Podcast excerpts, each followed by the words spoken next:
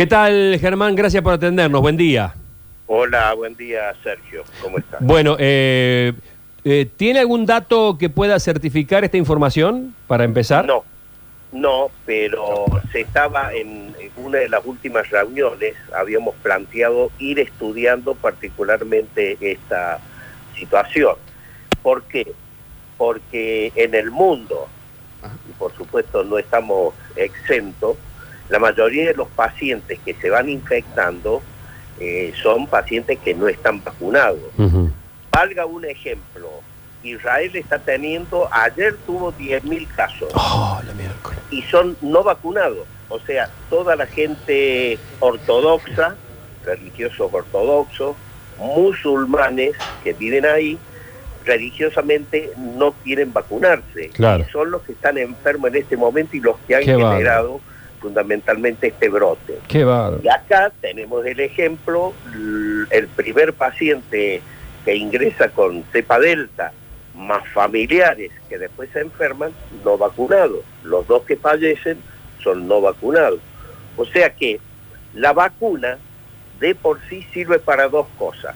Una para prevenir y la otra porque si uno se infecta, hace una forma leve, no una forma severa, y a veces una forma leve uno lo puede pasar ambulatoriamente, o sea, eh, curarse en su domicilio. Esta es la realidad. Bien, y, a propósito de esto y lo que me plantea de los ortodoxos en Israel y muchas, muchos, muchos credos, muchas religiones, o por lo menos ciertos sectores de muchas religiones grandes, eh, eh, no, no se vacunan ni contra el COVID ni contra nada. Eh, ¿qué, ¿Usted estaría a favor de declarar obligatoria la vacuna contra el COVID? Bueno, hay algo interesante, Sergio la FDA acaba de aprobar definitivamente la vacuna Pfizer, la vacuna de Pfizer. El hecho de que ya no sea una vacuna en emergencia y que sea una vacuna definitiva, autoriza a generar, digamos, algún decreto, alguna resolución, alguna ley de que la vacuna va a pasar a ser obligatoria, como las vacunas que están en el calendario oficial esta situación cambia un poco lo que veníamos manejando de que en emergencia la obligatoriedad no es, digamos, un arma que lo podíamos tomar, pero en este momento, siendo la vacuna definitiva, sí, a tal punto de que en Estados Unidos, por ejemplo, se comenta, eh, usted militar, por ejemplo, usted no se quiere poner la vacuna, ya es definitiva, va a ser obligatoria, no cobra el sueldo. Por ejemplo, eh, allá se manejan situaciones de, este tipo. O sea, el hecho de que la haga, de que sea definitiva, puede generar perfectamente la obligatoriedad.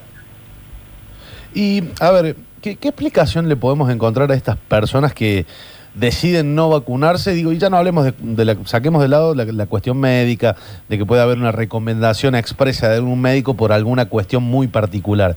Digo, ¿qué es una desinformación? ¿Es una rebeldía? ¿Es un poco de hmm. todo? No, hay grupos, Sergio, que son antivacunas. Nicolás. ¿Cuál es la explicación que dan ellos? Es una explicación totalmente incoherente. Que no se vacunen porque la vacuna trae esto, que no se vacunen porque la vacuna trae lo otro.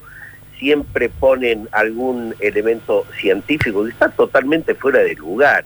La vacuna es una vacuna creada en un laboratorio, que sea negocio o no, no está en juego, pero estamos frente a una pandemia y cuando fue la pandemia de gripe hubo que crear la vacuna para el H1N1 en ese momento. Exacto. Entonces, acá hubo que crear la vacuna para esto y los resultados evidentemente están a la vista, porque si no hubiésemos tenido vacuna, la situación hubiera sido desastrosa a tal punto de que para prevenir el ingreso de la variante Delta o cualquier otra variante hoy dentro de lo que es lambda, epsilon, etcétera, etcétera, tenemos que estar vacunados y con dos dosis. Esto ya se sabe perfectamente bien.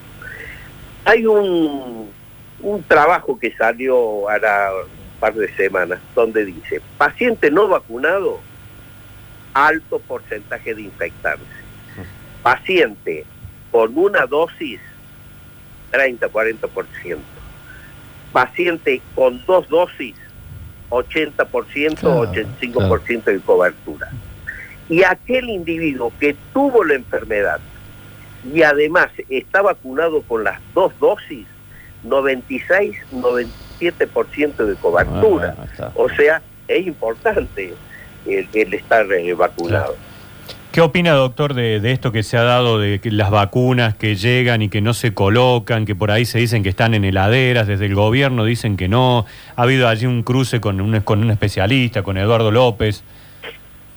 Bueno, Eduardo López es un infector eh, conocido, muy conocido mío, eh, muy respetado, pediatra este, de años, y si él lo dijo por algo lo debe haber dicho, y me parece totalmente fuera de lugar de que si tenemos las vacunas, estamos peleando para tener las vacunas y que sean colocadas, que estuviesen guardadas. Me parece una, una utopía, una situación de este tipo. En Córdoba, por lo que recibimos de información siempre es, llegan y se aplican, ¿no? Al menos es lo que se nos cuenta siempre, ¿no? Córdoba, Córdoba, en vacunación, salvo un, algún día que pudo haber existido algún problema, ha trabajado perfectamente bien. Córdoba llega la vacuna, se programa por edades, por factores de riesgo y se colocan inmediatamente. Lamentablemente dependemos exclusivamente de las vacunas que nos mande Nación. Pero a Córdoba llegan y les aseguro Córdoba vacuna inmediatamente. Y las Cancino que lamentablemente no llegaron. Recuerdo que desde el gobierno provincial la habían en varias oportunidades, de hecho en agosto, después casi fines de agosto y todavía estamos casi a fines de agosto y, no están, ¿no? Viene el paso Cancino, ¿no? lamentablemente, lamentablemente todavía no, no llega. Hubiera sido interesante que hubiese llegado. Bueno, seguiremos esperando.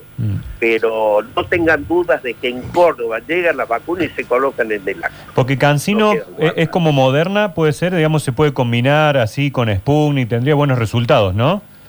¿Cuál? Cancino. Sí, sí, sí, porque son vacunas con plataformas, hay vacunas con plataformas homólogas, o sea, parecidas, y heterólogas distintas, pero en las combinaciones han dado muy buen resultado. Por ejemplo, la combinación que se hizo de AstraZeneca-Pfizer, que son vacunas heterólogas, combinaciones heterólogas, el resultado fue excelente, casi mejor que en algunas situaciones de vacunación homóloga. Entonces las combinaciones son buenas, no hay problema. Germán Ambas, gracias por este contacto, que tenga buen día. Bueno, gracias Sergio y un abrazo.